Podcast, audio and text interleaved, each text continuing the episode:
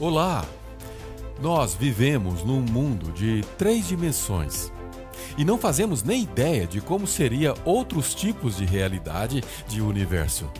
E por isso somos céticos a respeito de muita coisa que não conhecemos. Principalmente aquelas, aquelas questões espirituais, tipo vida após a morte, céu, inferno.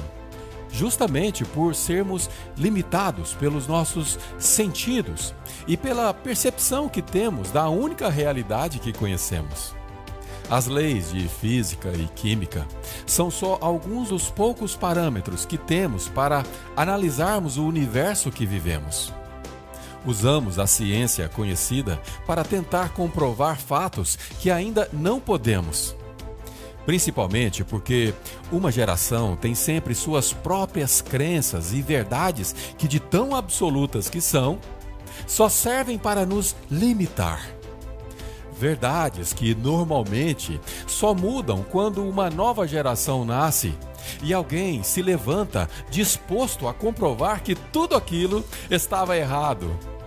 E se isso acontece com questões que podemos criar, medir, reproduzir através de experimentos, imagine questões espirituais, questões sobrenaturais.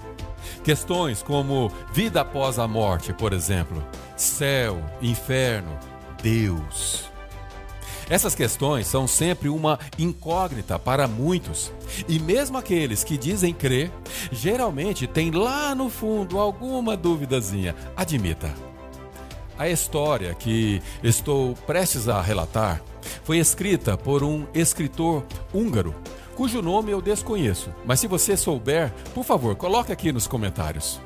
É uma analogia, uma ilustração até bem conhecida, que tenta explicar de maneira lúdica a existência de Deus e de vida após a morte.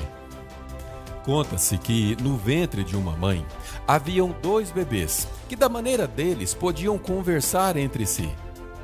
Um perguntou ao outro: Você acredita em vida após o parto? O outro então respondeu: É claro, tem que haver algo após o parto. Talvez nós estejamos aqui apenas para nos preparar para o que virá mais tarde. Bobagem, disse o primeiro bebê.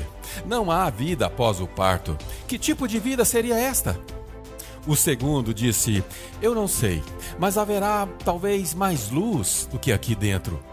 Talvez nós poderemos andar com as nossas próprias pernas e comer com as nossas bocas ao invés desse tubo aqui no umbigo. Talvez teremos outros sentidos que não podemos entender agora.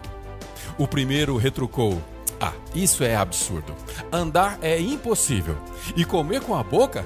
tá doido? Isso é ridículo. O cordão umbilical nos fornece nutrientes e tudo mais que precisamos. Além disso, esse cordão é muito curto como poderíamos sair por aí andando? A vida após o parto está fora de cogitação. Esquece isso. O segundo insistiu: Bem, eu acho que há alguma coisa assim. E talvez seja diferente do que tem aqui. Talvez a gente não vá precisar mais desse tubo físico. O primeiro contestou: Ah, bobagem. E além disso, se há realmente vida após o parto, então por que ninguém jamais voltou de lá? O parto é o fim da vida. E no pós-parto não há nada além de escuridão, silêncio e esquecimento. Bem, eu não sei, disse o segundo, mas certamente vamos encontrar a mamãe. Eu tenho certeza que ela vai cuidar de nós. O primeiro então respondeu: Mamãe? Você realmente acredita em mamãe? Isso é ridículo. Se a mamãe existisse, então onde ela está agora? O segundo então disse: Ela está ao nosso redor, estamos cercados por ela. Nós somos dela e é nela que vivemos. Sem ela, este mundo que estamos não existiria.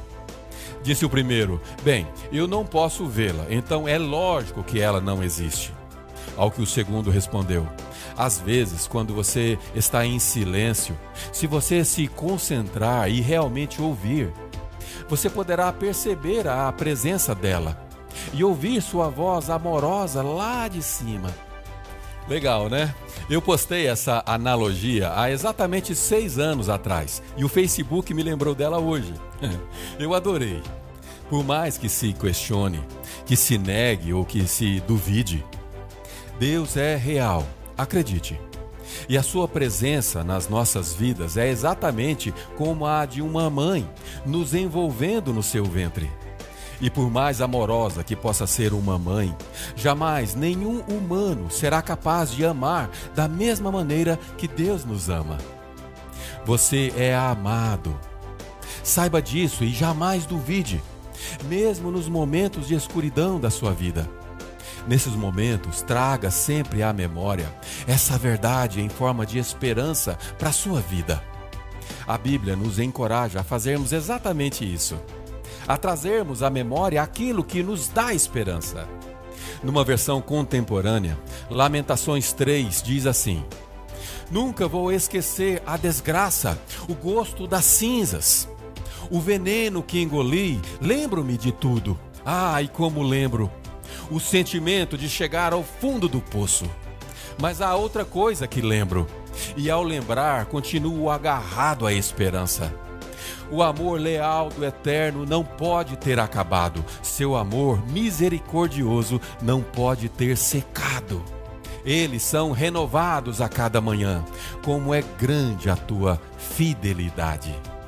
Eu espero que você aprenda de uma vez por todas que nas lutas da sua vida, você não está sozinho, não. E por não estar sozinho, você não tem nenhum motivo para temer pois o próprio Deus está contigo, seu Criador amoroso. E sabe por que o seu amor não tem fim? Porque ele se renova a cada manhã. Sempre que você acordar, olhe lá fora e veja o dia clareando. Então, traga à sua memória o fato de que essa é a única evidência que você precisa para saber que as misericórdias do Senhor se renovaram sobre a sua vida e, portanto, viva. Decida que será um dia feliz, a despeito de qualquer que seja as circunstâncias. Obrigado. Viva e fique bem. E que Deus te abençoe.